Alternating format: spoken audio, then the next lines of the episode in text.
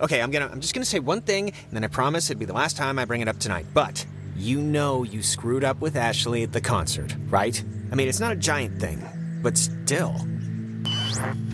Who's Ash? Oh, you mean Amanda? My really good friend Amanda who's moving away forever? That Amanda? Yeah, that Amanda, who stole her mom's car.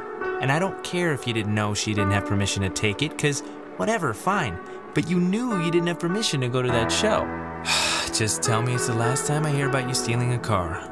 However, inadvertently, my little heart can't handle the excitement. Ugh, seriously, Michael, it was not my fault. And hell, I mean, we would have probably gotten away with it if not for that sobriety checkpoint. Yes, that is definitely the lesson to take from all this. Down with drunk stops. Oh, and I wanted to say, um, per your advice, I'm gonna, I think I'm gonna really, um, like, commit to Clarissa.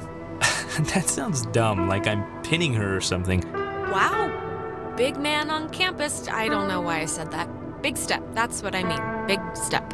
Eh, it's not a big deal. I'm just letting you know, so. I don't know. I don't know why. I just wanted to tell you. Come on, let's get to the century before the last boat comes. I gotta get the uh, visual aid for the history project. And then I just gotta write the stupid essay. What history project? They still make you do, like, work with so little left in the year? Unfortunately, this is, it's just like a town history thing for civics, you know? So it's forced me to kind of, I don't know. And I mean, it's funny, I don't know if I even want to be here next year. It's just all so flat. Really?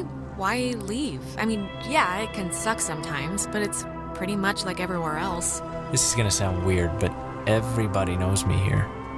I know you think I have it on easy street, but people looking at you all the time wanting evidence that it's good that they lived here, that good things can happen to people that are from here, it can get to be a real drag. Like, how about somebody else be captain of whatever for once? Give me a rest.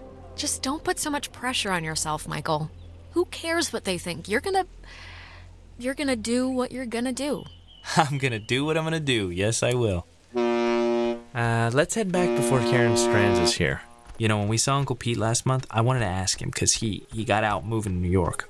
And I asked him if it was hard leaving. Know what he said? Oh, God, Michael, I have no idea. I mean, knowing Uncle Peter, he was probably three sheets to the wind. He said the hardest part was deciding what to take with him and what to leave behind. I thought it was, I don't know, for him, kind of almost touching. Well, I could have told you that. When we moved from the Upper West Side, I cried for weeks that I'd given away my chunky monkey doll to charity. Yeah, biggest mistake of your life, I'm sure. I cannot believe I had to pick you up from the police station because of Grand Theft Auto. I mean, that is too funny. Yeah, yeah, whatever, man. Listen to the Game est un podcast produit par Podcut.